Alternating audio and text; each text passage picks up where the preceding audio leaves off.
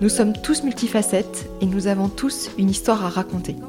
Vous écoutez Entretien avec un dentiste, le podcast qui va à la rencontre des personnalités inspirantes du monde dentaire. Je vous propose de venir avec moi écouter des personnalités engagées, passionnées, dont le parcours est surprenant ou atypique. L'objectif est de mettre en lumière des femmes, des hommes qui ont réussi à conjuguer leur vie professionnelle et leur passion, qui se sont investis à 100% dans leur carrière ou qui ont osé tout quitter pour changer de vie. Dans une société de plus en plus digitalisée où la cadence s'accélère de façon vertigineuse, questionner les différents regards, prendre le temps d'écouter l'autre nous donne des clés pour mieux se comprendre. Je suis Florence Etcheverry, chirurgien dentiste et ici votre hôte. Comme nous avons manqué cruellement de soleil cette année et que l'hiver approche à grands pas, dans cet épisode, j'ai décidé de vous emmener dans les îles polynésiennes à bord du Zingaya. Un dentiste français, Arthur, et une juriste belge, Elisabeth, se sont rencontrés juste avant le premier confinement d'avril 2020, d'une manière complètement improbable.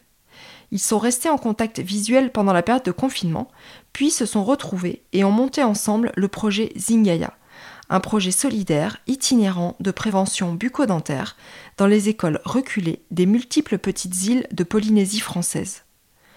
Au moment de l'enregistrement, Arthur et Elisabeth naviguent depuis six mois déjà, et j'ai pu enregistrer l'épisode avec eux alors qu'ils faisaient une pause pour réparer leur bateau. Les conditions d'enregistrement n'étaient pas faciles, et nous avons dû interrompre à plusieurs reprises. Mais Pauline, qui me finalise mes montages, a fait des miracles. Le son est certes un peu moins bon que d'habitude, mais ça rend l'épisode encore plus exotique. Comme moi, vous allez certainement rester un peu sur votre faim. J'avais encore tellement de questions à leur poser, mais avec un décalage de 12 heures entre nous, il fallait quand même que je me raisonne et que je les laisse dormir et récupérer un peu. Cet échange que je vous laisse découvrir a réveillé en moi des envies d'aventure, mais aussi de minimalisme, de retour aux choses simples et essentielles. J'attends vos retours avec impatience et vous souhaite une très bonne écoute.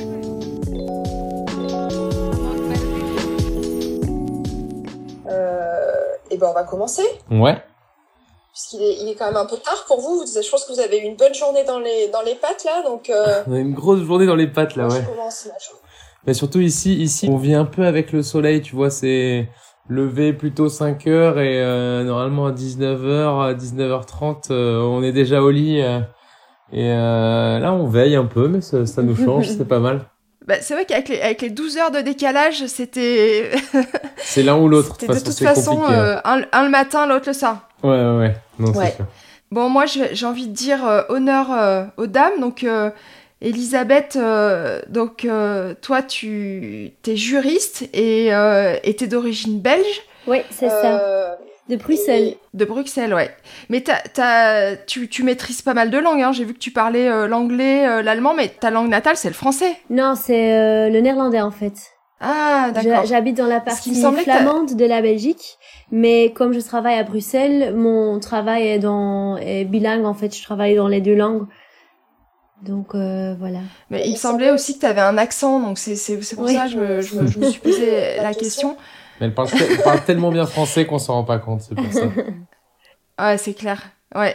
Et j'ai vu que tu avais fait un cursus euh, bah, qui, qui, qui nous, nous, en tant que dentiste, où on a vraiment un truc très, euh, comment dire, euh, très pratique, on sait, on sait tous ce, ce que c'est.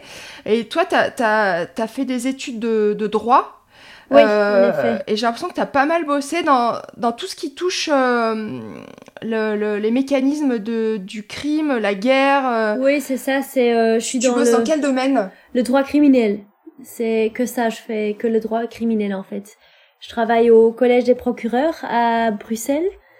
Donc euh, c'est le, le, le collège qui euh, qui conseille euh, le parquet euh, et euh, sur la politique en fait et euh, je rédige des textes et euh, je fais des recherches sur la loi et, euh, et des choses tout sur les criminels. Ok.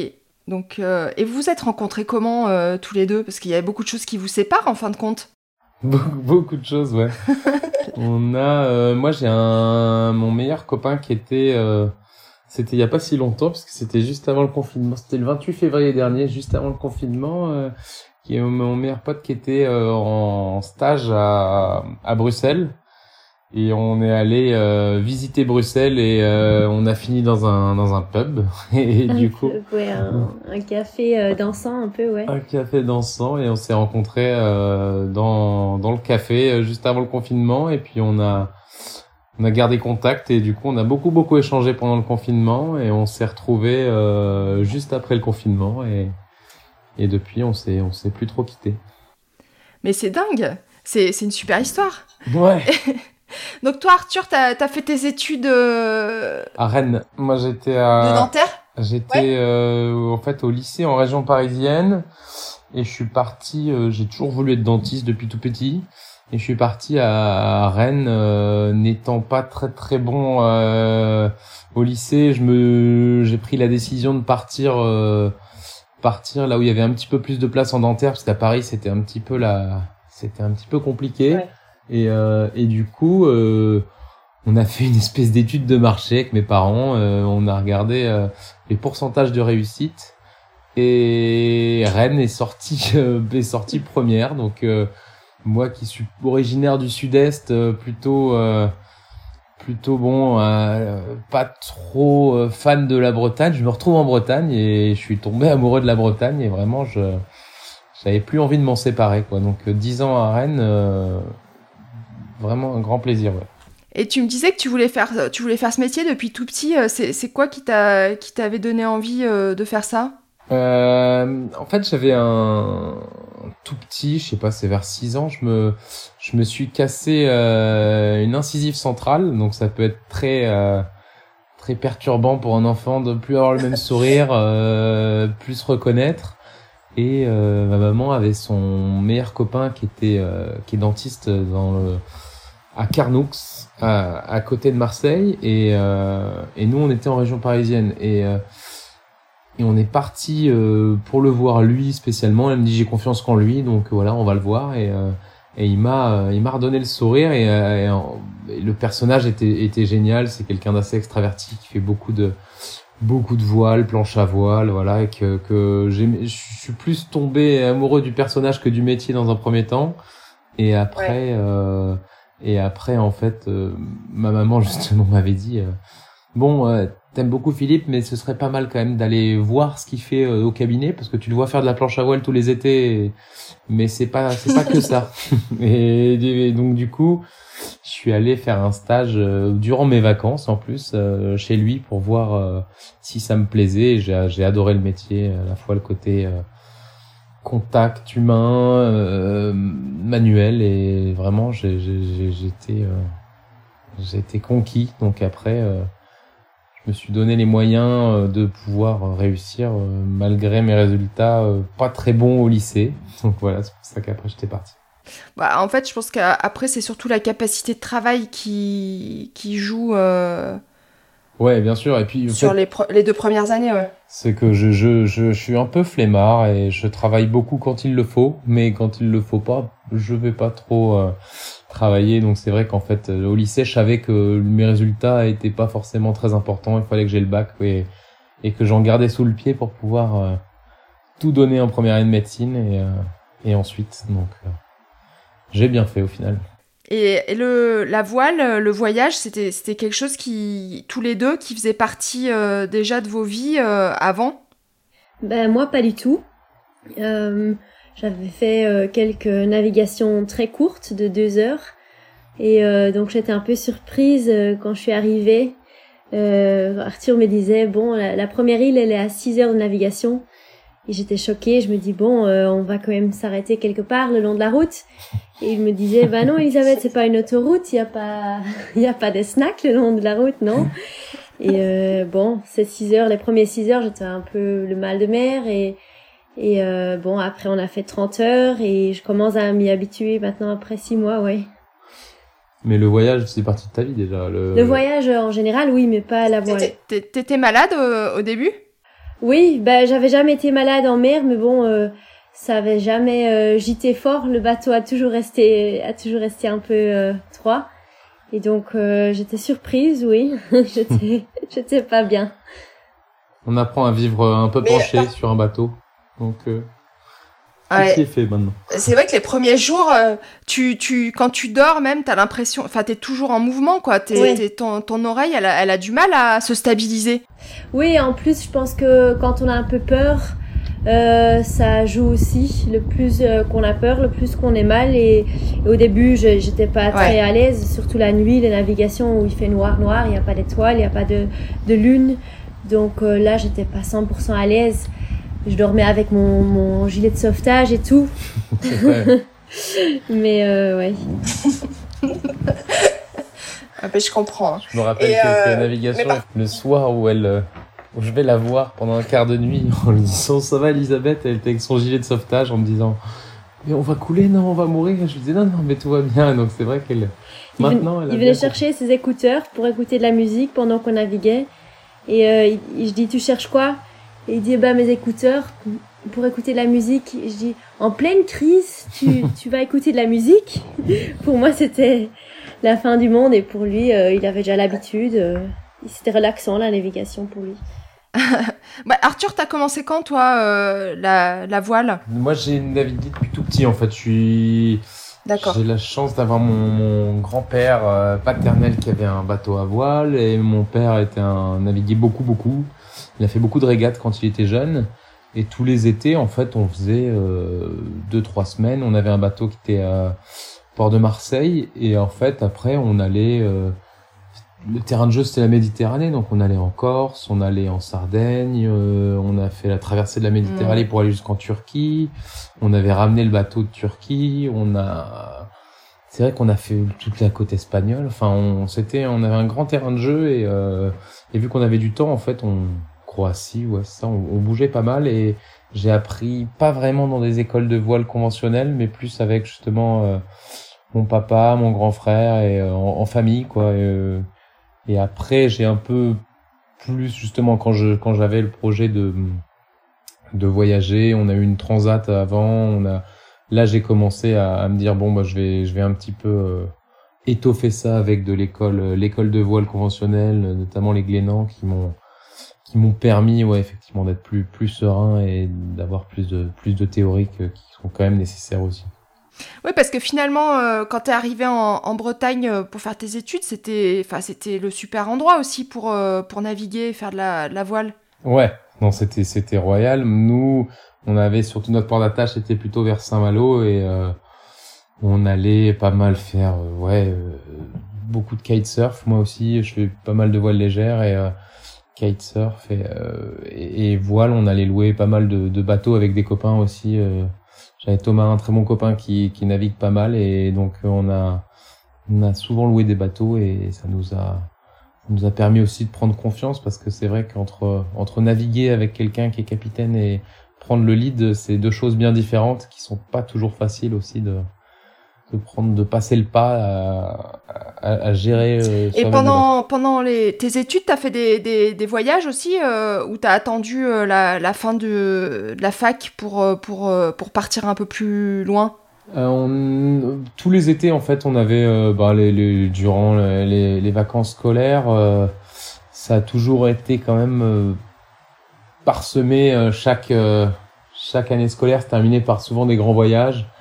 Alors on a on est parti plus ou moins loin, mais c'est vrai qu'avec des copains de, de, promo, on était allé faire euh, l'ascension du Kilimanjaro. J'étais parti euh, faire des treks dans l'Himalaya. C'était pas que de la voile, mais c'est vrai qu'on aimait bien partir à l'aventure quand même sur tout plein de tout plein de projets et euh, et mais on avait hâte de terminer les études et je me rappelle très bien. Je crois que j'avais fini la j'avais fini mes études en 2016. C'était le jour de la fête de la musique, le 21 juin. Et dès le 22 juin, j'avais déjà trouvé un remplacement en Martinique et j'étais parti pour quatre mois en Martinique. Et, euh, et c'est vrai que ouais, je, je, je, je, me sentais un peu enchaîné parfois à la fac et j'avais euh, j'avais mm. euh, bien hâte de pouvoir prendre mon envol un peu plus régulièrement. Ouais. Et le, le, modèle qu'on voit classiquement, mais ça on, on en reparlera peut-être un peu plus en détail, mais tu vois d'installation, c'est-à-dire on fait quelques collabs, quelques remplacements pour pour acquérir un peu d'expérience. Euh, ensuite, euh, rachat de cabinet ou création de cabinet, installation, et hop, c'est parti pour euh, plusieurs décennies. c'est sûr. Tu te bah vois, toi, dans ce schéma-là? Je l'ai suivi quand même parce que j'ai j'ai commencé dans un cabinet que j'ai adoré et que j'aime toujours beaucoup, à, qui est à Saint-Malo, où j'avais été super bien drivé. On avait fait, on avait beaucoup de sérec, donc j'ai j'ai adoré euh, vraiment. Bon, j'avais mon stade actif là-bas, donc ça m'a permis vraiment de pouvoir évoluer. On avait fait des formations avec toute l'équipe, qui est une équipe jeune et qui était vraiment top. Et hum, il m'avait proposé justement une collaboration là-bas, et c'était le cabinet, c'est toujours, je pense, le cabinet de mes rêves, mais euh, mais je savais que si j'acceptais tout de suite, ça me limitait mm. derrière et et je pense que j'aurais été frustré et deux trois ans après, j'aurais j'aurais je les aurais lâchés et ça aurait, je pense, que ça aurait sonné un peu le la fin de la collaboration et c'est pas ce que je voulais, donc je leur ai plus dit que voilà, je préférais voyager avant, mais euh, en fait à chaque voyage, je faisais pas mal de de longs remplacements. Et, euh, et après euh, un certain moment, je me suis posé quand même un an et demi euh, dans une collaboration à Laval et ensuite deux ans à Paris, où là effectivement j'ai plus expérimenté le fait d'avoir une patientèle régulière, de faire sa patientèle, de revoir les patients, revoir ce qu'on notre travail et j'ai trouvé ça aussi euh, aussi très satisfaisant. Donc euh, j'ai été assez partagé euh, à me savoir si je continue dans cette voie-là ou si euh, si euh, le, si on, on, partait quoi. Et c'est vrai que l'envie de voyage, l'envie d'un très grand voyage m'a m'a toujours hanté depuis très longtemps. À chaque fois, c'était des deux, trois, quatre mois. Et là, c'est vrai que j'avais envie de partir très longtemps avant de m'installer. donc à, faire à suivre, on verra, on verra, mais c'est vrai que le, le, schéma classique derrière euh, association ou même euh, achat de cabinet m'a toujours fait peur. Euh, ouais, un peu la, la, peur de vieillir, de m'installer, je sais pas trop, mais mais pour l'instant c'est pas au programme. Bah c'est des des des encres, hein. c'est c'est sûr que j'y réfléchissais parce que bah forcément ça fait poser beaucoup de questions. Hein. Moi quand je vois quand je vois les photos, quand je vous vois moi, c'est un truc que, je, rêve, enfin, je rêverais de, de, faire ça. Je pense qu'on est nombreux dans ce cas-là. Mais quand tu es parti dans une vie euh, avec euh, déjà des enfants euh, scolarisés, un cabinet, des remboursements, enfin, ça paraît, ça paraît impossible. En tout cas, ça l'est peut-être pas, mais c'est, c'est, des changements de vie qui, rigueur, qui engagent d'autres personnes. Mmh, bien sûr. Et c'est sûr aussi que bah, c'est, c'est ce qu'on s'était dit, c'est-à-dire que c'est, on a l'âge, on a tous les deux 30 ans, 30 et 31 ans, et on s'est dit, voilà, c'est aussi maintenant ou jamais, en fait. Maintenant ou euh, beaucoup plus tard, quoi. Mais, euh... mais beaucoup plus tard, on sait pas si on sera encore en forme. Ah, ça c'est sûr que, voilà, ça a été... Euh, je pense que si, mais c'est moi je, je vois plutôt ça, tu vois la forme physique euh, quand tu fais quand tu fais ce qu'il faut. je pense que maintenant on la garde quand même relativement longtemps, mais mais c'est surtout quand on voit ce, que c'est quand même fort fatigant les, les longues traversées. Euh, je sais pas si à l'âge de 60 je pourrais encore. Euh, on sait pas. C'est juste que l'avenir est, est, pas sûr. Bah, on, on, croise pas mal de d'autres euh, voileux sur le chantier qui sont plus âgés que nous et effectivement on voit qu'il y a aussi euh, parce que la vie sur un bateau c'est aussi beaucoup beaucoup beaucoup de bricolage ça c'est sûr ça fait partie de notre vie et euh, on voit que ces personnes-là, euh, au bout d'un certain temps, ne peuvent plus tout faire, quoi. Et euh... ils recherchent souvent des, des, des coéquipiers dans la trentaine pour euh, leur soutenir un petit peu. Pour les aider là-dessus, ouais. C'est vrai que nous, euh, l'avantage, c'est qu'à nous deux, on peut, on peut gérer ça correctement. Et euh, Elisabeth, toi, j'ai vu que tu faisais, tu faisais beaucoup de, de sport, hein, parce que j'ai vu que tu faisais du surf, du ski, de la plongée, de l'escalade, que tu étais passionnée de hockey. Euh, ouais, surtout le hockey. C'est, euh, je fais déjà ça depuis mes quatre ans. Et puis euh, oui, il faut que je bouge et j'aime essayer des nouveaux, nouvelles, euh, nouveaux sports. Et euh, j'aime bien plein de choses. Le foot, avec Arthur aussi, on fait, on joue au tennis et tout ça. Plein.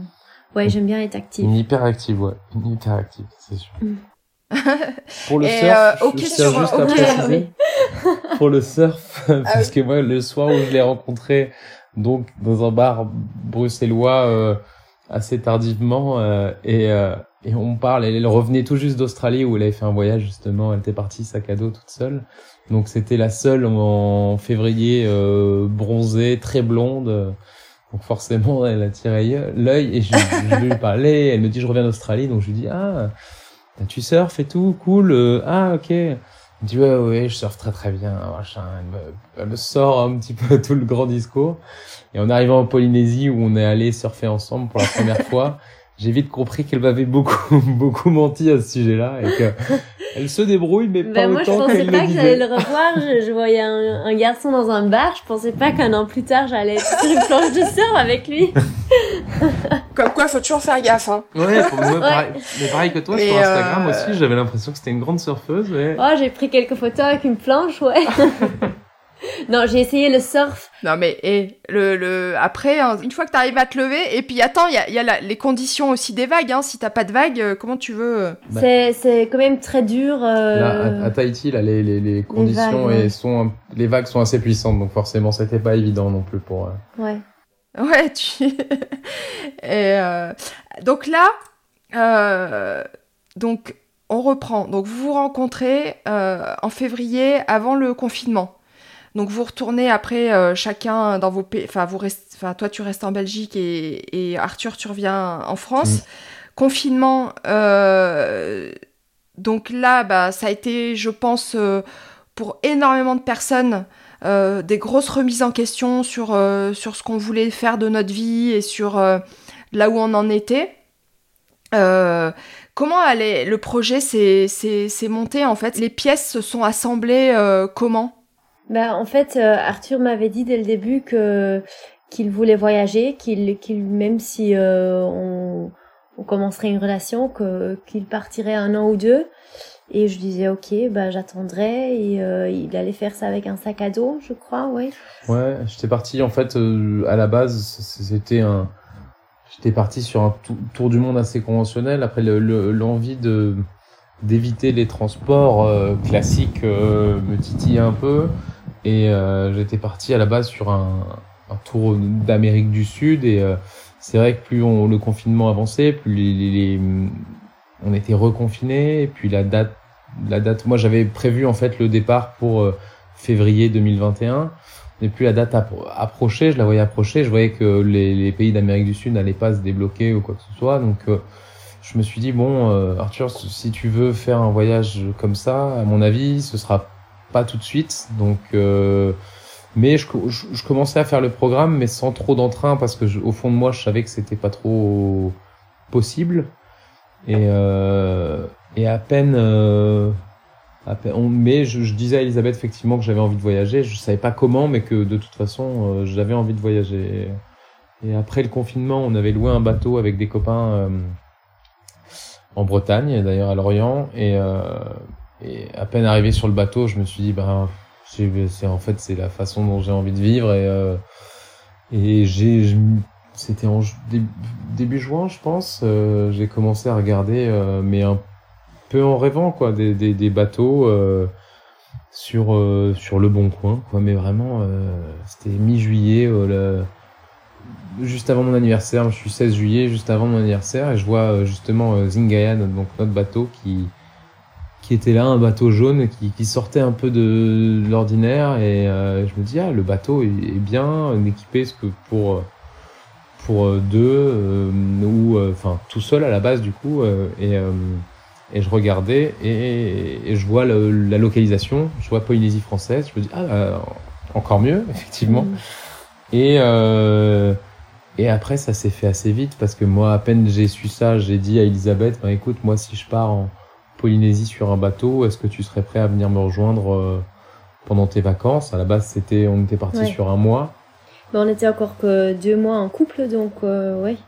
On était forcément, c'était aussi un peu précipité, donc moi j'avais, je m'étais dit, ben, je vais partir avec des, avec des copains, puis euh, Elisabeth me rejoindra, on, je rêverai à trouver des équipiers, même sur place, donc euh, j'étais parti là-dessus, puis on a fait envoyer un expert sur place, ça s'est très vite fait puisque moi le bateau on a fait le on a acheté le bateau début août donc ça, ça même pas en un mois quoi ça c'est ça s'est fait très vite Et, euh, et moi, en fait, j'avais aussi pas mal euh, bossé pour une association qui s'appelle Océan Dentiste, qui fait de la prévention dentaire à la voile. Je sais pas si tu en as Oui, déjà euh, entendu parler. Oui, oui, bien sûr, oui, oui, je connais. Ben oui, Antoine et Chloé, euh, ça fait partie euh, des, des, des gens qui sont euh, que j'ai très très envie euh, euh, de, de, de rencontrer. Et le, projet, ça serait ça serait quand même d'aller les voir parce que là, c'est réalisable d'aller en Bretagne. Donc euh, oui, et c'était une question d'ailleurs que, que je voulais te poser parce que effectivement, je voulais savoir si, si ça avait été pour toi euh, un modèle euh, ben de, de, de voir euh, leur, leur projet et puis euh, l'évolution de leur projet. Bah nous étant euh, en Bretagne en fait, euh, on a un, j'ai un copain de promotion, enfin qui était un petit peu plus jeune que moi, qui euh, qui était très proche d'Océan Dentiste et euh, et qui allait souvent les aider et euh, à chaque fois il nous proposait. Et un jour euh, il m'a dit bah on faut qu'on refasse toute la toute la carène, donc c'est-à-dire nettoyer euh, toute la coque du bateau euh, d'Océan Dentiste. Est-ce que ça te dit de venir au Valandré avec moi On est parti avec une, copine et, et Gabriel et on est on est allé euh, nettoyer la coque. Et là j'ai rencontré donc Antoine et Chloé et qui n'avaient pas encore d'enfants à l'époque. Et euh, et ils nous ont accueillis, mais vraiment euh, vraiment très très cool, euh, super sympa et euh, et on est même parti euh, naviguer avec euh, leur beau catamaran et euh, castor et on est on est parti on avait vu plein de dauphins. Enfin c'était assez magique comme euh, expérience et moi ça m'avait ça m'avait vraiment marqué. Et, et plusieurs années après j'ai eu la possibilité d'aller faire une une prévention. C'était à Belle-Île donc on est allé euh, une journée à Ouais. Belle-Île pour faire de la prévention dans les écoles de, de Belle-Île. Et euh, j'ai pu naviguer du coup avec Antoine et euh, on a pas mal parlé voile et c'est vrai qu'on avait on avait vraiment bien accroché et, et le projet moi je, je l'adore je le suis je le je le dès que je peux. Et et donc dès que dès qu'il y a eu Zingaya dès que le dès que le bateau est entré en jeu dans le voyage moi c'est une ça a un petit peu déclenché justement ce côté euh, bon euh, j'ai envie de faire quelque chose avec ça je, je veux pas euh, je veux pas juste voyager sans sans sans projet Sans mission, quoi. ouais sans mission et on avait euh, à la base on parlait de faire de la donc Elisabeth s'est assez rapidement greffée parce qu'au début ça s'est fait c'était pour un mois puis ça ça s'est prolongé après deux mois puis six mois puis euh, au final euh, un an et euh, Ouais. Donc on a assez rapidement euh, commencé à, réfléchir sur la mission qu'on voulait mettre en place. On a on a contacté euh, le Conseil de l'ordre polynésien qui était pas trop pour qu'on fasse des soins, ce qui était un peu le le l'envie à la base. Et euh, à ce moment-là, j'ai contacté justement Antoine euh, et pour savoir si pour lui déjà lui demander beaucoup de conseils euh, sur euh, comment ils ont fait, si c'était quelque chose qui le dérangeait que je fasse un, un, bateau avec un projet assez similaire. Et euh, il m'a très rapidement, euh, dès la première conversation, il m'a dit écoute, euh, nous, euh, on est prêt à s'associer et à vous aider pour votre votre projet. Et ils nous ont énormément soutenus, beaucoup aidés. Et et vraiment, c'est vrai qu'ils sont, en plus de d'avoir un super projet, franchement, ils sont, ils ont été top et ils nous ont prodigué de très très bons conseils. Donc, euh, merci à eux. Ouais. Donc en fait, entre le, le- la prise de décision et le départ, il s'est passé combien de temps? Prise de décision, achat, c'était août, départ février, donc euh, six mois. Six mois, euh, Sept mois. ouais, six, sept mois pour euh, pour mettre en place l'association, créer les créer l'association, trouver donc les partenaires. Euh, on a fait une campagne euh, participative pour que nos amis, nos proches et la confrérie des dentistes puissent nous nous nous aider un petit peu pour le projet parce que tout ça c'est sur fonds propres. On a eu des aides de On a eu 2000, de, plus de 2000 brosses à dents qui nous ont été données par Océan Dentiste pour le, le projet, mais au-delà de ça, c'est vrai que c'est des fonds propres, donc on a tout mis en place, plus préparer, euh, préparer le bateau à distance, ce qui n'était pas, euh, ouais. pas tout simple. Parce que même l'achat, vous l'avez fait à distance, t'es pas, t'es pas allé le voir. Ouais. En fait, on pouvait pas aller le voir et euh, j'ai rencontré un ami de la famille qui, qui en a, un ami qui m'a qui m'a parlé d'un d'un gréeur, donc quelqu'un qui qui fait les mâts, qui fait tous les haubanages, etc. et euh, qui pouvait aller expertiser le bateau. Donc il est allé à distance et il m'a fait un compte rendu assez détaillé. Et en fonction de ça, euh, on a pris la décision ouais, de d'acheter le bateau euh, à distance sans l'avoir vu. Ce qui était un, un gros coup de poker. Mm, mm. Là, c'est un, un bateau euh, de, de 13 mètres. C'est ça, ouais. C'est un bateau de 13 mètres, donc c'est un gréement sloop, donc il a qu'un mât. Euh, et euh, c'est un bateau des années 4, début 80, donc 81.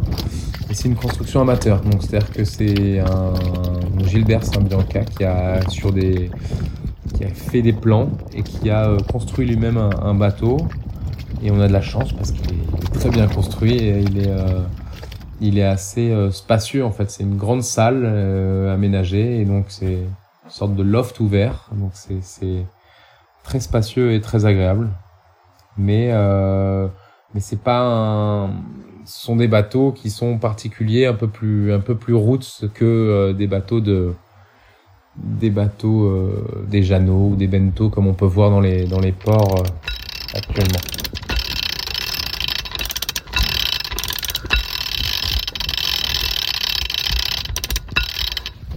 Là, vous avez quoi comme équipement? À l'intérieur Cuisine, euh, chambre, salle de bain? C'est c'est fait comment? Euh, on n'a pas de salle de bain. enfin, on a un, la- si, on a, on a on un est- lavabo. euh, on a une salle de bain, mais on a un lavabo. Ouais. On n'a pas de pas de douche. On a ouais, on a un four, on a des plaques, on a une cuisine, on a quand même euh, quatre cabines, donc on peut accueillir jusqu'à six personnes. Et euh, non, on est on a on a de l'électricité euh, donc fournie par nos panneaux solaires et l'éolienne, donc on a euh, on peut recharger tous nos éléments euh, électroniques sans aucun souci, téléphone, appareil photo, enfin c'est euh, à la fois très route, c'est à la fois euh, très autonome en fait. On a on a fait venir aussi un désalinisateur pour avoir de l'eau euh, de l'eau douce tout le temps euh, qui est euh, du coup désalinisée euh, par le biais de l'électricité qui nous est prodiguée par le, le, le soleil. Donc euh, voilà, on est euh, on est quand même assez bien équipé en termes de navigation, mais en termes de confort, c'est un peu plus Ouais. un peu plus rustre. Le projet, c'était c'était D'aller faire un petit peu le tour des archipels euh, polynésiennes pour apporter ben, des, des, euh, de la prévention euh, auprès des enfants, puisqu'ils ont, ils ont très peu de, de, de dentistes. Euh, Il y a, je crois, un dentiste qui passe tous les deux ans. Donc euh, il y a une vraie carence euh, en, en soins dentaires. Euh, donc là, vous en êtes tout de, de, de, de ce périple? Au niveau du, du projet, on est, on a été, à vrai dire, assez surpris. On a, on a, hum, au niveau de l'administratif, ça a pris énormément de temps pour avoir les accords officiels. Donc, on a eu euh, besoin de rencontrer la directrice de la santé et euh, on a été très aidé par le directeur de la prévention dentaire qui nous a beaucoup aidé. Mais ça a pris en gros trois mois et demi, voire quatre mois.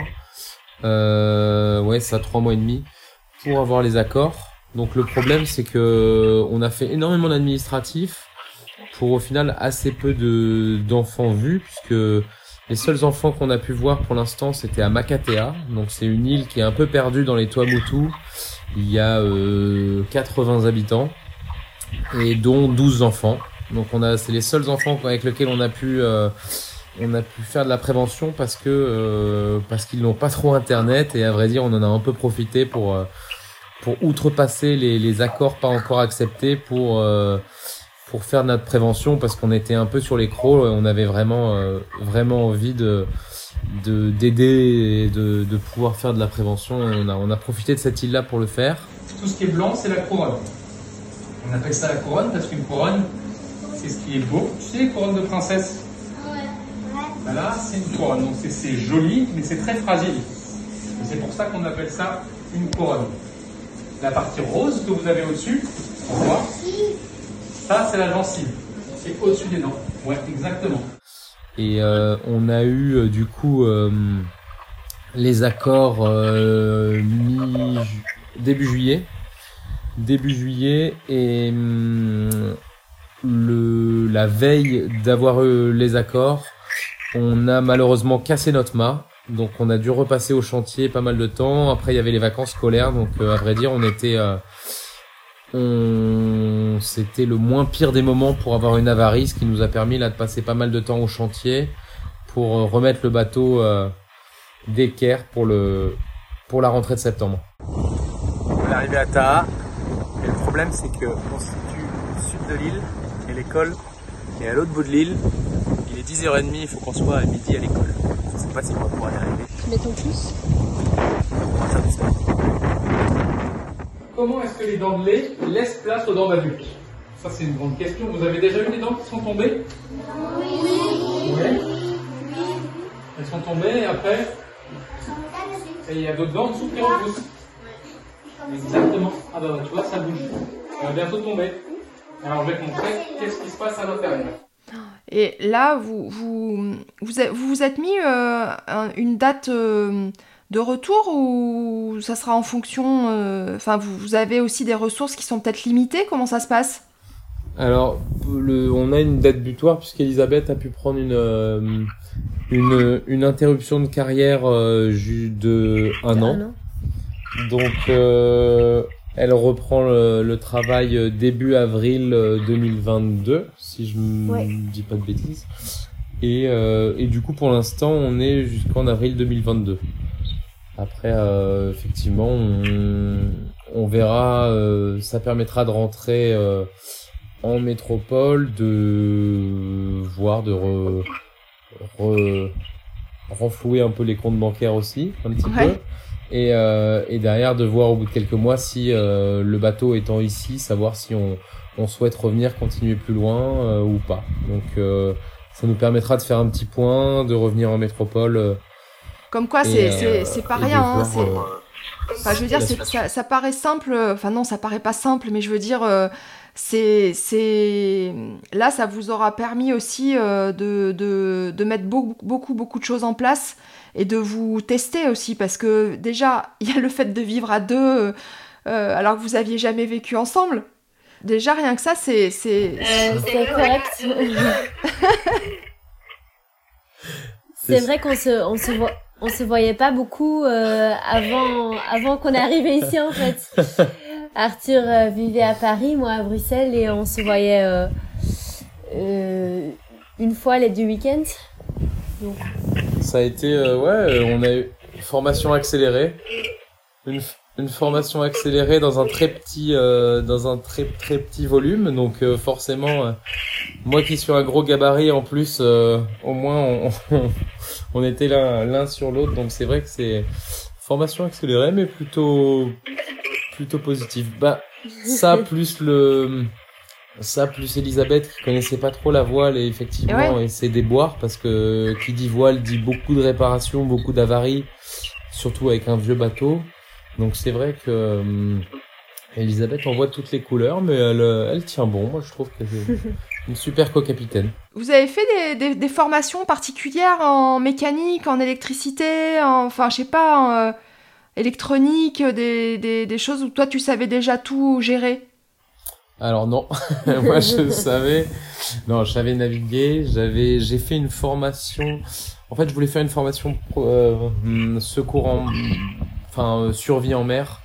Malheureusement, euh, avec le Covid, ça avait été annulé. Et j'ai pu faire une formation de mécanique et d'électricité euh, basée pas mal sur la, sur la voile et les problèmes qui peuvent en découler. Donc ça me permettait déjà de, de, de, de dégrossir un peu euh, et de désacraliser ces deux, souvent ces deux, deux problèmes qui peuvent créer des avaries qui font très peur alors qu'ils peuvent être euh, réparés assez facilement et donc ça nous a pas mal aidé parce que je passe ma vie avec ma caisse à outils. Et, euh, et du coup, euh, on a eu pas mal de, notamment notre moteur là qu'on est en train de réparer. Euh, il y avait plein de bactéries dans le moteur et le, moteur parfois s'arrêtait en pleine mer euh, ou quand on en a eu le plus besoin. Et, euh, et ces formations m'ont permis de pouvoir aussi redémarrer le moteur avec une nourrice et du gasoil d'à côté et de, de court-circuiter le moteur pour pouvoir le redémarrer mm. et notamment rentrer au port avec notre macassé ou éviter de, de s'échouer sur des sur le riff et les coraux et les coraux il n'y a pas une semaine. Donc euh, c'est vrai que ces formations ont été extrêmement utiles et, euh, et le seront pour euh, le reste de notre vie en tout cas. mais c'est c'était indispensable. Ouais. Comment ça s'est passé là le, le, le, comment vous avez fait pour casser le mât? Alors le les aléas d'acheter un vieux bateau, c'est qu'en fait il y a toujours des toujours des petites choses et notamment les cadennes. Donc les cadennes sont les pièces qui permettent euh, d'accrocher les les haubans. Les haubans sont des grands câbles métalliques qui permettent de tenir le mât et qui sont reliés à des pièces sur le pont. Et ces pièces-là s'appellent des cadennes. Et nous, nos cadennes sont en inox. Donc le problème de l'inox, c'est-à-dire que lorsque c'est rouillé, c'est invisible de l'extérieur, mais c'est bouffé de rouille de l'intérieur. Et c'est un peu le ce qu'on a eu comme problème, c'est-à-dire que on sortait d'une passe euh, de la passe de Mopiti, qui est une passe qui est extrêmement réputée pour être assez dangereuse. Et nous, on a eu la chance. C'était une journée où c'était assez calme. Donc, on est sorti très fiers de cette passe, euh, de cette passe dangereuse euh, sans casse. Donc, on a pris des, jolies photos en se disant tout va bien. Et on a pris notre allure pour remonter vers Raiatea et ensuite on voulait partir vers les les Tuamutu qui sont des îles plus isolées. Et et on a entendu deux cracks. Et Elisabeth était descendue euh, dans la cabine, je sais plus pourquoi, mais euh, et il y a eu, euh, on a quelque chose qui nous protège du soleil, donc j'ai pas trop vu, mais j'ai vu une voile qui est tombée à l'eau. Puis derrière, je me dis bon, c'est que la voile devant, c'est pas si grave, même si c'était quand même très pénible. Et après, j'ai vu le mât qui est venu taper dans l'eau avec la grand voile qui est cassée, donc là une avarie beaucoup plus pénible et euh, et l'avantage c'est qu'on n'était pas dans la passe. Donc euh, la passe c'est les les, les passages assez délicats pour rentrer dans les dans les atolls. Là on était en dehors en mer donc on a pu euh, on a pu récupérer une bonne partie des voiles, récupérer ce qu'on pouvait récupérer, remonter le mât qui était dans l'eau, donc le remonter au maximum pour éviter qu'il traîne trop éviter qu'on ait les bouts qui prennent dans les lisses et, euh, et puis ensuite on est parti. On avait normalement euh, 4 heures de navigation pour retourner euh, soit à Bora Bora, soit à Raiatea et on a mis 14 euh, heures. Donc c'était ah un peu plus long que prévu avec une avarie moteur où le moteur nous a lâché en plein milieu donc c'était grosse aventure. Ouais, c'est des gros moments de, de stress, ça, où, enfin, toi, t'as peut-être plus l'habitude, mais pour Elisabeth, c'est, euh, c'est, tu le vis comment, toi? Euh, Bah, en fait, ça m'a pas fait très peur. Euh, ouais, en fait, non, j'avais confiance. Euh, j'ai pas eu très peur, en fait, non. Non, t'as, dans ce moment-là, euh, je pense que tout le monde agit comme il faut et que non, ça, ça allait. Bah, on a été, euh... t'as été très calme et t'as été très efficace, quoi. En fait, c'est vrai que parfois il y a des, des parties du cerveau qui peuvent paniquer dans certains moments, mais c'est vrai que là, quand on arrive sur un danger qui est, enfin, un danger assez grave, s'il y a la moindre euh, voie d'eau, on peut couler. Enfin, ça peut être très dangereux, quoi. Et c'est vrai que là, on savait que c'était que c'était quelque chose d'important de réagir efficacement et il n'y a pas eu de pas eu de panique euh, même aucun mot plus haut plus haut que l'autre euh, même pas une petite insulte quand ça a cassé. C'est vrai qu'on a été très efficace quoi. C'était assez chirurgical. Parce que c'est vrai que le, risque dans ces cas-là c'est un petit peu aussi de comment dire de, de se renvoyer la balle ou de d'essayer de, trouver quelqu'un de, de, responsable quoi. Tu vois c'est souvent euh, ce qui se passe c'est que on, s'énerve un peu euh, contre l'autre, euh, mais c'est ta faute euh, si on en est là, ou c'est toi qui as voulu venir, ou... Non, ça va, vous arrivez à gérer ça bah, J'aurais pu me faire insulter de tous les noms en me disant quelle, idée t'as eu d'acheter un bateau en Polynésie. Non, mais on, a euh, réfléchi, euh, on s'est dit mais qu'est-ce qui s'est passé euh, On a tout. En fait, on, Arthur avait avait tout fait refaire par un gréeur, sauf en fait les cadennes et, on réfléchissait à ce qui à ce qui n'allait pas en fait avec le mât. Ouais, on avait on a on, on avait bossé en collaboration avec un gréeur qui m'avait pas mal moi, c'est mon premier bateau, donc euh, il y a beaucoup de choses que je ne savais pas, donc euh, j'ai voulu faire le maximum moi-même. Et là-dessus, on avait pas mal discuté sur ces cadennes-là, s'il fallait les changer ou pas. Et on en était convenu. Enfin, on m'avait dit que c'était pas nécessaire de les changer, donc euh, moi j'avais aveuglément cru ce qu'on m'avait dit et malheureusement bah, vu que c'est invisible c'était un peu un coup de poker qui nous a pas été très favorable mais mais, euh, voilà, ça arrive. Ça nous a permis aussi d'apprendre encore plus de choses derrière parce que il fallait réparer mieux et plus de façon plus résistante en tout cas.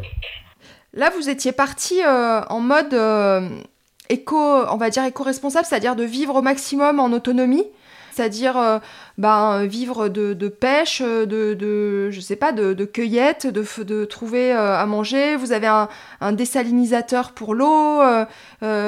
Comment, comment ça se passe là, vos, vos, vos journées au quotidien? Enfin, comment vous, vous gérez tout ça, toute l'intendance? Alors ouais, c'est le, effectivement, c'était, c'est notre démarche, ça l'est toujours, de, de, vivre le maximum en autonomie, euh, donc tout ce qui est électricité, euh, ça c'est donc panneaux solaires euh, plus éoliennes. On a, comme tu, tu l'as mentionné tout à l'heure, mais j'ai pas rebondi dessus parce qu'il y a eu pas mal de petits soucis techniques, mais on a on a aussi Respire qui nous aide beaucoup dans ce, cette démarche-là et qui nous, qui nous soutient énormément. Donc c'est vrai qu'on a aussi tout plein de produits, que ça soit des produits simple lavage de main, lavage de corps, on a tout le crème solaire qu'on utilise quand même pas mal. Tout ça aussi qui est éco-responsable, naturel. Et c'est vrai que ça nous tenait euh, à cœur. Après, en termes de pour se nourrir ici, c'est vrai qu'on on pêche. Donc, euh, l'île de la Société, on essaie de pêcher au maximum. Euh, les Tuamotu est beaucoup plus fourni en poisson, mais là, on, on pêche, on a notamment pas mal de voisins aussi qui, il y a pas mal d'entraide, donc on a des voisins qui nous amènent des poissons quand ils en pêchent trop. Euh, je suis pas encore un si grand pêcheur pour aller en donner aux voisins, mais j'ai bon espoir. Et, euh, et ouais, essayer justement de vivre le plus minimalisme possible, c'était vraiment aussi cette cette démarche. Euh, Elisabeth, je pense, sera d'accord avec moi, mais c'est vrai que ça faisait partie du projet. Au-delà de la prévention dentaire, on avait aussi cette, cette envie-là. Oui, on, voulait un peu euh, échapper à la consommation euh, de chaque jour. Et euh, en fait, on se rend compte que, que en métropole et en Belgique, on, tous les jours, on est confronté avec des avec des achats, des choses qu'on semble avoir besoin. Et en fait, quand on vit ici, on voit qu'on a besoin de rien du tout et que qu'on se débrouille très bien avec ce qu'on a et qu'il faut presque pas acheter les choses en fait. Les, seuls achats nécessaires seraient plutôt du, du, riz, par exemple. Parce qu'au fond, tu, pêches un poisson. Derrière, tu as des cocos partout. Donc, tu as une râpe à coco où tu récupères la, la, la, noix de coco euh, fraîche que tu viens de râper. Avec ce que tu viens de râper, tu peux faire du lait de coco, de l'huile de coco. Euh, L'eau de coco, tu peux la boire. Et donc, du coup, tu peux te faire des poissons crus, les cocos, ce qui est le plat national emblématique ici. Et, euh, et euh, il mange ça euh, allez 8 plats sur 10 quoi donc c'est vrai que tu peux euh, et nous on tend à, essayer justement de, consommer le moins possible. C'est vrai que c'est assez euh, gratifiant et agréable de pas avoir à sortir sa carte bleue même de faire de plus en plus d'échanges. C'est des choses qui se font beaucoup notamment là sur le chantier en ce moment. Ah bah tiens moi j'ai cette pièce en double est-ce que ça t'intéresse? Oui bah d'accord bah en échange je vais je vais je vais t'aider à je vais t'aider à démonter ton moteur euh, ou euh, je vais t'aider on a fait une très belle rencontre d'un de Christophe qui, lui a lancé une association pour faire du cirque itinérant à la voile Et lui, on s'est beaucoup aidé et c'est vrai que là, euh, il a cassé un haut ces derniers temps, donc je suis allé pas mal l'aider. Et lui, il nous a beaucoup aidé lorsque le mât a cassé. Et il est très bon conseil, euh, qui vit sur son bateau depuis depuis très jeune et qui a 50 ans maintenant. Et donc c'est vrai que c'est beaucoup de belles rencontres, beaucoup d'échanges et le le l'échange euh, l'échange pécunier est assez peu présent et c'est extrêmement agréable. Il y a des choses quand même futiles qui vous manquent ou euh, des fois vous vous dites putain j'aimerais vraiment euh, manger ça ou je sais pas retrouver euh, certaines choses. Qu'est-ce qui vous manque le plus en fait? Ben moi de temps en temps c'est c'est les frites belges. ouais quand même. Ouais. Ce qui est assez comique c'est que Elisabeth la semaine avant le départ a demandé à sa maman de elle était chez sa maman du coup parce qu'elle avait vendu son appartement de lui faire des frites belges euh, en se disant Mais euh, pourquoi, pourquoi belges? Qu'est-ce qu'elles ont euh, de plus? Euh, bah, elles sont moins grasses, euh, elles sont, elles sont bien salées, euh, elles sont plus grosses. D'accord. moins jaunes et plus dorées. D'accord. Et bien croustillantes. Ouais, super. Voilà. Vous avez la recette pour des bonnes frites. non, mais on viendra les manger sur. surtout. Faut les tremper trois fois dans l'huile. Ok. Ouais, donc quand même bien grasse. Quand même bien grasse. Ouais. Mais c'est de la graisse belge, donc c'est mieux. Ouais, c'est pas la même graisse. Ouais, non, mais c'est sûr. Et, euh, et toi, Arthur, il y a des trucs qui te, qui te manquent? Euh, On se rend compte de, de, de, que le, des choses au quotidien nous sont quand même très confortables. Notamment, euh, moi, après... Euh, parce que je suis arrivé un mois avant Elisabeth au, sur le bateau pour euh, faire des réparations. Je me douchais à l'eau assez fraîche et une, une douche Ah chaude, ouais, c'est quand même c'est quand même extrêmement confortable. C'est que une douche chaude avec de l'eau à notre guise, parce que nous on a on a donc pas de salle de bain, on a des douches solaires sur la, jupe arrière du bateau, donc on a des douches solaires qui en fonction de l'exposition sont plus ou moins chaudes, mais souvent assez fraîches. Et euh, vu qu'il fait nuit très tôt, on va se doucher euh, quand il fait euh, nuit, et on a beau s'imaginer la Polynésie euh, extrêmement chaude et toujours à 40 degrés. En ce moment, c'est l'heure hiver et il y, a un- vent euh, nord-est qui s'appelle le Maramou, qui est assez frais. Et on rêve beaucoup de, de douches chaudes parfois lorsqu'il fait frais. On, se- qu'on met on se souvent rend des pulls, compte que, que l'eau douce est extrêmement importante. En fait, on, on s'en rendait pas compte euh, dans notre vie quotidienne avant, mais euh, quand il y a plus de d'eau douce, ça veut dire plus plus euh, de possibilités de faire la vaisselle, euh, plus on peut plus se rincer, euh, euh, plus rincer euh, après qu'on a été dans l'eau salée. Euh, plus boire, euh, ça implique plein de choses, plus nettoyer le bateau, euh, et c'est en fait le luxe, l'eau, c'est, c'est le grand luxe. Parce qu'on a, on a deux circuits. On a un circuit d'eau pour se laver nous et un circuit d'eau pour boire et manger. Donc euh, c'est vrai que souvent celui-là il est quand même plus précieux. On fait, on fait toujours très attention à celui-là, mais euh, mais souvent on n'a pas de douche pendant quelques semaines, donc on se L'avantage, c'est qu'avec nos super savants respire, on peut, on peut se doucher dans l'eau salée et en vrai, on, c'est, c'est très bien aussi. Hein, mais euh, au bout d'un moment, on est content d'avoir de l'eau douce. C'est bien aussi, mais bon, euh, les cheveux sont quand même euh, très secs et bon, le sel, ça dessèche fort. Ouais. Et euh, là, vous avez emmené du, du pas mal de matériel. Vous avez emmené euh, du matériel de plongée, notamment? Ouais, on a euh, donc tout ce qui est matériel de chasse sous-marine, matériel de plongée. On a une bouteille de plongée qu'on a utilisée une fois. On a eu un souci. Enfin, c'est plus de la sécurité que pour faire de la plongée. Mais euh, pour euh, au cas où le l'ancre se coince à 30 mètres de profondeur, là on est allé une fois euh, euh, décoincer l'ancre à 30 mètres. Et mais sinon on a on a eu la chance là d'aller faire pas mal de petites plongées. Elisabeth a passé son niveau 1 et euh, on a des, des tuba, on a des paddles, on a des surf, kitesurf. Non, on est Canoë. On est, on est canoë, ouais, on est on est non, on est très très bien équipé quand même. Putain, je pensais pas que tout ça pouvait passer sur, euh, sur, euh, sur le bateau. Bah, c'est pliable en fait. Les paddles, on les plie dans un sac.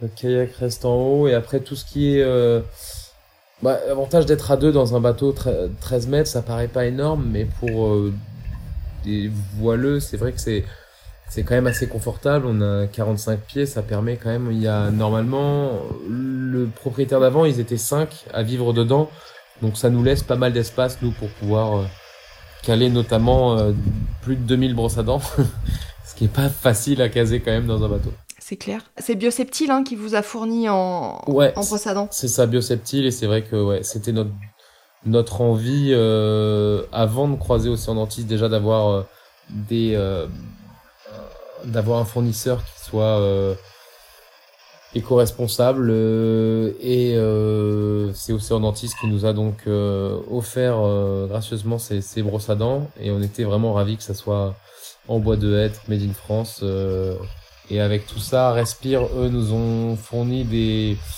dentifrices solides. Donc c'est des petits comprimés, c'est ça? C'est des petits, c'est comme des petits comprimés que tu croques? Exactement, ouais. Et après, euh, après tu, tu humidifies et tu, tu brosses. C'est ça. Et euh, mais je suis allée voir parce que c'est une marque euh, que je connais. euh, J'avais entendu en fait un podcast euh, de la, la créatrice euh, de Respire, mais ça date un petit peu. Mais j'avais vachement euh, accroché euh, avec le discours.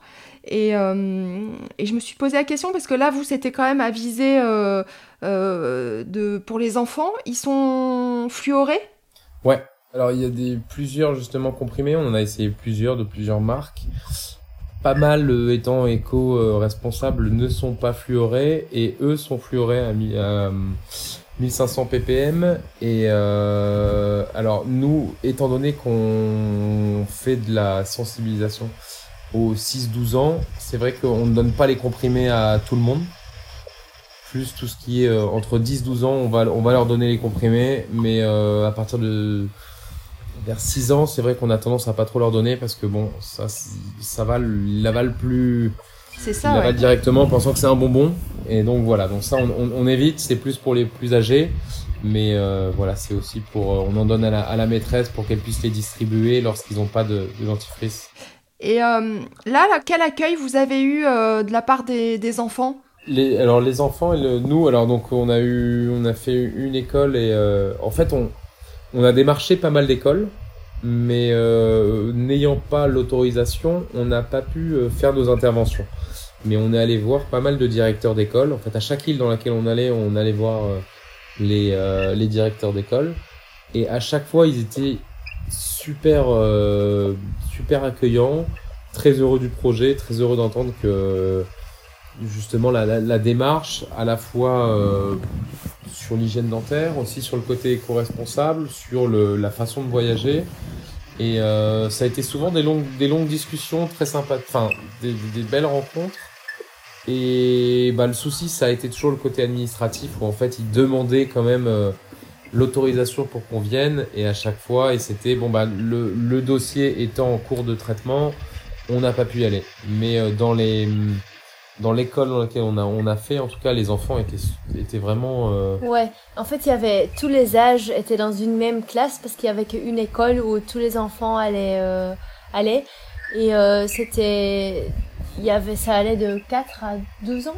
ouais 4 à 12 ans et euh, ouais bah c'était une maîtresse mais qui qui c'était assez dingue qui qui gérait à la fois l'apprentissage de l'écriture la découverte des lettres la personne qui est en CM2 qui doit faire des problèmes un peu plus difficiles de mathématiques, euh, de l'anglais, elle fait aussi la gymnastique. Enfin c'est c'est à la fois euh, elle a tous les rôles en fait et euh, et c'est vrai qu'elle est très et elle notamment était déjà euh, assez euh, sensibilisait beaucoup les enfants à, à l'hygiène dentaire. Donc ils tous les midis, ils se retrouvaient pour se brosser les dents ensemble, le matin aussi, et le soir, c'est vrai, ce qu'elle disait, c'est qu'en fait, euh, c'est pas dans leurs habitudes Ouais. d'éduquer les enfants sur le brossage de dents, et donc euh, le soir, souvent, enfin, les, les seuls brossages de dents sont les brossages de dents à l'école. Et c'est ça qui est aussi dangereux, c'est-à-dire que si vous ne le voyez pas pendant un an ou deux ans, les caries vont se développer. Elles ne peuvent pas s'arrêter, ça va se développer. Et on va arriver à un stade beaucoup plus important. Et là, vous voyez, ça pénètre dans le nerf, dans la pulpe, et là, ça fait très mal.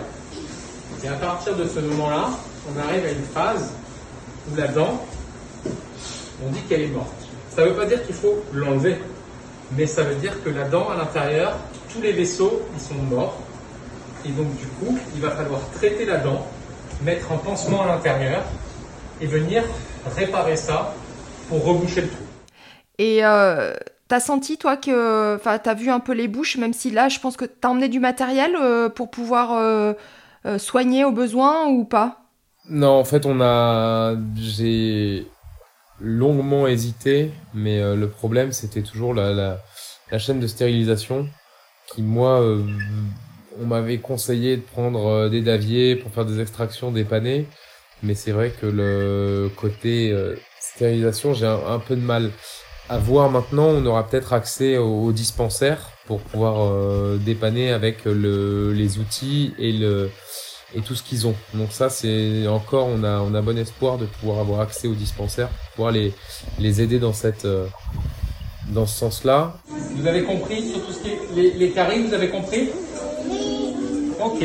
Euh, après, ouais, on a vu des bouches et effectivement, t'as certaines, euh, on voit certains enfants qui ont euh, déjà des caries. Alors, il y y a un système de prévention qui est extrêmement bien fait en Polynésie, dans les îles de la Société, dans lesquelles on est actuellement, et c'est pour ça qu'on a aussi euh, pas forcé. C'est-à-dire qu'il y a des, des îles comme Tahiti, on a contacté des écoles qui nous parlaient plus de, six, de plus de 600 élèves. Donc euh, nous, c'est vrai que quand on a 2000 brosses à dents, euh, donner 600 brosses à dents à des enfants qui, au final, avaient déjà accès à une brosse à dents le jour de la rentrée des classes, un dentiste qui venait chez les visiter deux fois par an.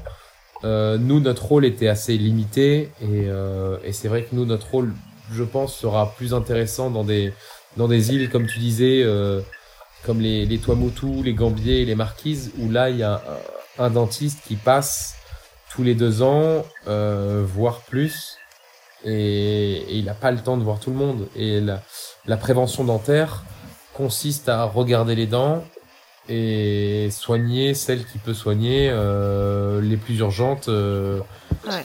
Et c'est tout quoi. Les petites caries, il a pas le temps, il a pas le temps de faire des des Ouais. des, des scellements de sillons. Enfin, c'est c'est ça reste de la dentisterie plutôt euh, Après les très gros très à l'ancienne. Ouais, très très à l'ancienne et, et en urgence quoi.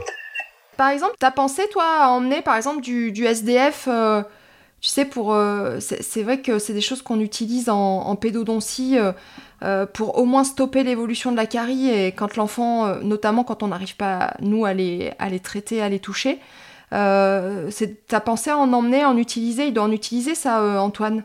Ouais, Antoine, euh, Antoine on utilise. Nous, on a, on a, on n'a pas pris parce que le problème, c'est qu'on a, on a assez peu d'endroits où on peut le faire. Antoine a la chance d'avoir un, un fauteuil dentaire à bord du bateau, et c'est vrai que nous, euh, on a la possibilité d'avoir des interventions d'une demi-heure, mais avec les restrictions Covid actuelles, Eh oui, on n'a pas aussi. vraiment le- la possibilité de les approcher.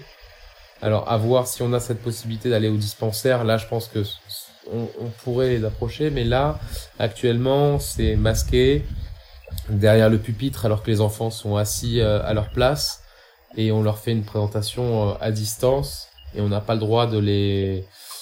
Les gestes barrières sont bien respectés, donc c'est vrai qu'on a malheureusement pas le, la possibilité de les approcher. Ouais, pas avec Même, les euh, conditions. masqué avec des gants Ouais, tout à fait, ouais. Et euh, toi, Elisabeth, tu, tu, tu fais beaucoup de dessins. Euh, Enfin, t'es artiste euh, dans l'âme. Tu t'en sers là pour, pour l'éducation Tu leur fais des, des, des dessins Tu te sers du visuel? Euh, ben, on a fait un PowerPoint et pour le reste, j'essaie de trouver un peu de temps, oui, mais avec les travaux sur le bateau, j'ai pas encore trop trop trouvé le le bah c'est pas trop le temps, c'est c'est en fait euh, c'est de me poser, être tranquille et et oui et Bah, quand on quand on fait la prévention, t'as le t'as le tableau et tu, tu fais les Ouais. dessins, mais c'est vrai qu'on n'a pas eu le temps de faire des des des des, des, des vrais euh, des vrais supports euh, où tu, où tu Ouais. dessines. Bah, finalement, parce que nous, euh, tu vois, quand on, surtout quand on voit les photos sur Instagram hein, euh, avec les, les plages de rêve, l'eau turquoise, on voit forcément des, des moments, enfin, tu vois, des moments très précis. Et, mais en fait, vos journées, vous avez, vous avez pas beaucoup de temps pour vous, pour vous poser, pour. Non. Non, bah, ce, ce matin, typiquement, moi, je me suis levé à 5h30, à 6h30 il y a le, club de plongée qui ouvrait. Fallait que j'aille euh, faire remplir la bouteille de plongée, donc qui est l'élément de sécurité pour le bateau parce qu'on l'avait utilisé. Euh, derrière, aller remplir la bouteille de gaz parce qu'on n'avait plus de gaz, donc plus de frigo, donc il va falloir, il fallait remplir la bouteille de gaz. Ensuite, aller au chantier parce que fallait enlever euh, le réservoir de gasoil, le vider, le nettoyer, le réparer, faire une trappe pour pouvoir nettoyer encore mieux, la revisser, revenir manger, repartir. Euh, et euh, là, cet après-midi, c'était rangement du bateau, réinstallation de la cuve, euh, rangée. On a eu en plus aussi notre moteur d'annexe qui s'est cassé les derniers jours, donc retrouver un nouveau moteur d'annexe. Enfin, il fait vite nuit, Ouais. assez tôt, et et on a assez peu de temps pour nous. Ouais. Ouais. Ouais. Là, vous t'as emmené quoi comme matériel euh, photo, euh, GoPro, drone? T'as T'as quoi? Euh, alors moi, ouais, pho- photo, j'ai, je fais pas mal de photos. Oui, c'est ce que j'ai j'ai vu, pris, ouais. euh, photos avec pas mal de, d'objectifs. On a un gros caisson pour mon, pour l'appareil sous-marin. Donc ça, c'est, on a, on a la possibilité de faire des, des belles photos sous-marines. On a un drone.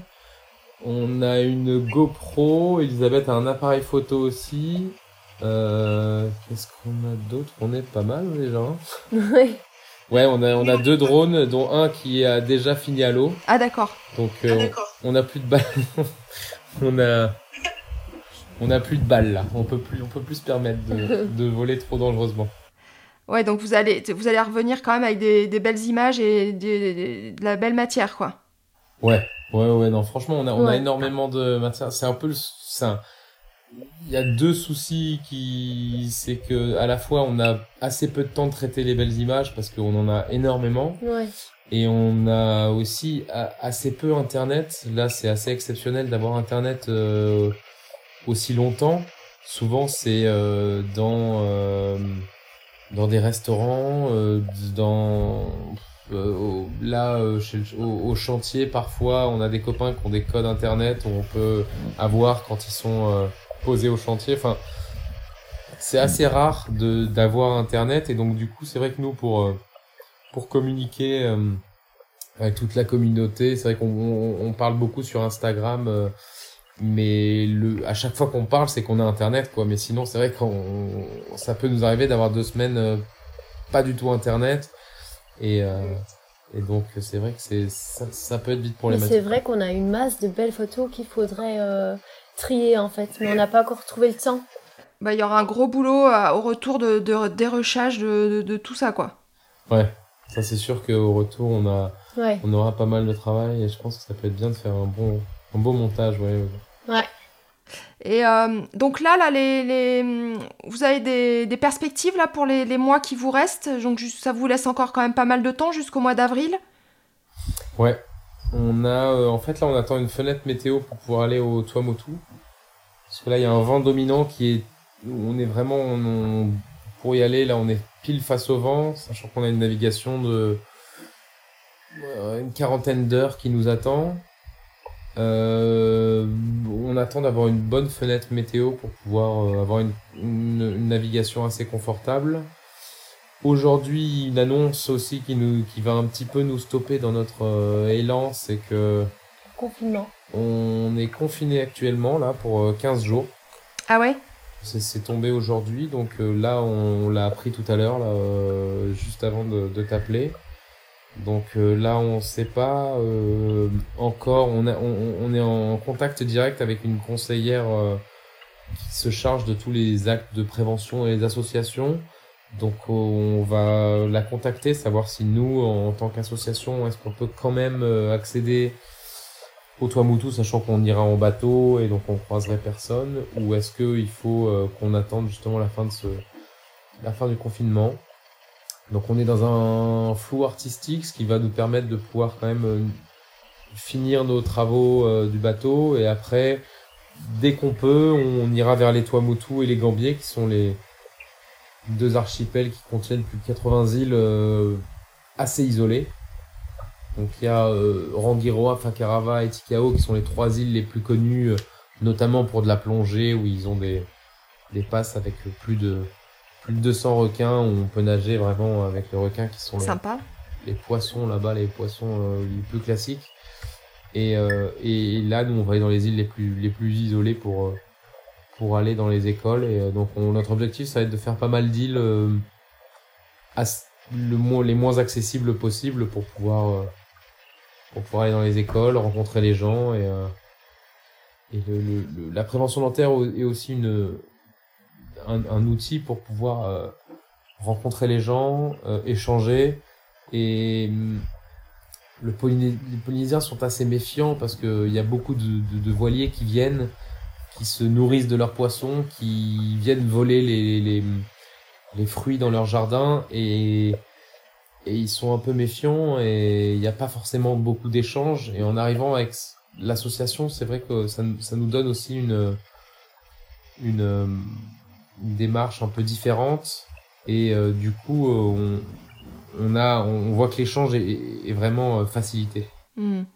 Ouais, mais là, on vous avez... c'est vrai qu'il vous reste encore quand même pas mal de temps euh, pour, euh, pour pouvoir euh, mener. euh, On est à la moitié. Ouais, vous êtes à la moitié, ouais.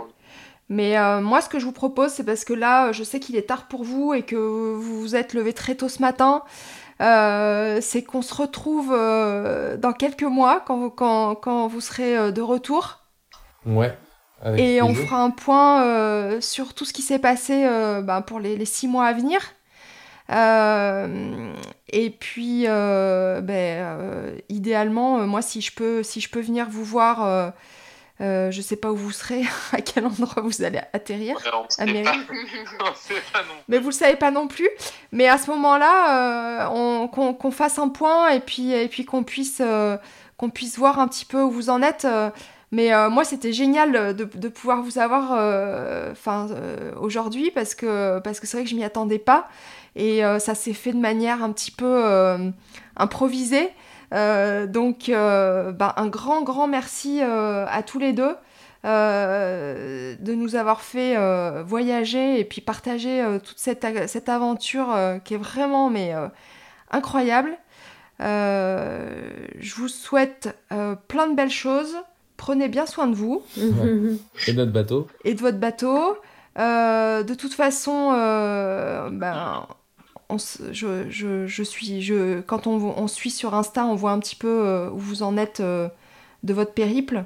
Ouais. Ouais, ouais, on va On essayer au essaye de, de garder ça un peu up to date. C'est vrai que c'est notre quasiment notre seul moyen de communication aussi avec la famille et les amis, puisqu'on a très peu internet, donc euh, ça permet aussi de, de pas mal euh, donner, euh, donner, donner d'informations. Donc, on voulait te remercier aussi parce que c'était très bon moment aussi donc qu'on a passé, ça nous a permis. On n'en parle pas forcément, ça permet de faire le point aussi, c'est intéressant euh, pour nous et euh, et c'était euh, non non c'était très très cool et euh, je sais qu'on a repoussé ça pas mal de fois, mais euh, là, ça, ça se présentait pas mal. Et euh, avant d'aller dans les Tuamotu, on aura beaucoup moins Internet.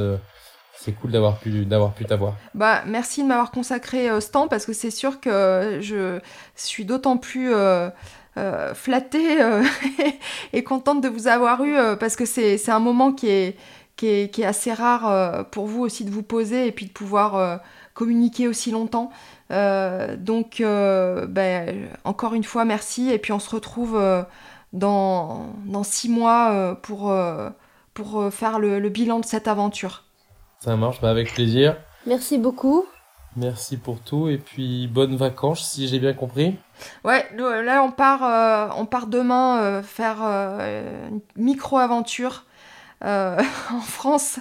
On va descendre la, la Loire en canoë et on va, on va le faire en mode bivouac et avec les enfants, donc euh, je pense que ça va être assez sympa. Ah bah c'est super. Et la météo est bonne? La météo est bonne alors qu'on a eu un été euh, complètement pourri.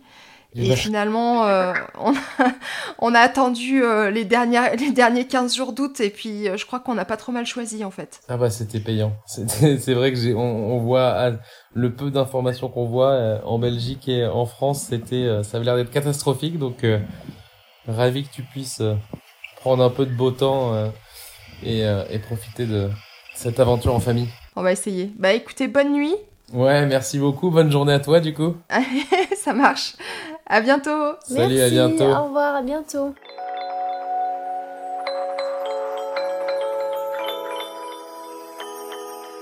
Vous venez d'écouter l'épisode 44 d'Entretien avec un dentiste. Comme promis dans l'épisode, nous retrouverons Elisabeth et Arthur à leur retour pour qu'ils nous fassent un débrief de leur expérience. Donc si vous avez des questions à leur poser, envoyez-moi un message sur Messenger ou sur entretien avec un dentiste à gmail.com. En attendant, continuez de partager le podcast autour de vous et on se retrouve le jeudi 18 novembre pour un nouvel épisode.